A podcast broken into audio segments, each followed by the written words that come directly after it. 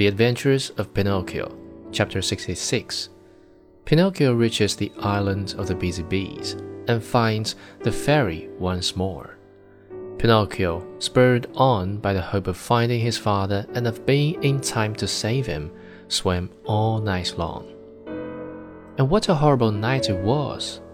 It poured rain, it hailed, it thundered, and the lightning was so bright that it turned the night into the day. At dawn, he saw, not far away from him, a long stretch of sand. It was an island in the middle of the sea. Pinocchio tried his best to get there, but he couldn't.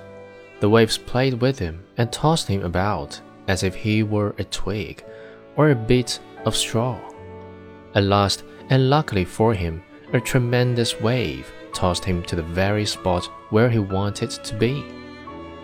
The blow from the wave was so strong that, as he fell to the ground, his joints cracked and almost broke. But nothing daunted, he jumped to his feet and cried, Once more I have escaped with my life. Little by little the sky cleared. The sun came out in full splendor, and the sea became as calm as a lake. Then the marionette took off his clothes and laid them on the sand to dry. He looked over the waters to see whether he might catch sight of a boat with a little man in it.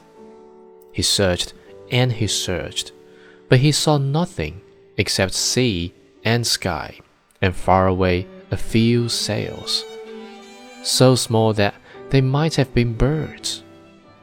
If only I knew the name of this island, he said to himself. If I even knew what kind of people I would find there.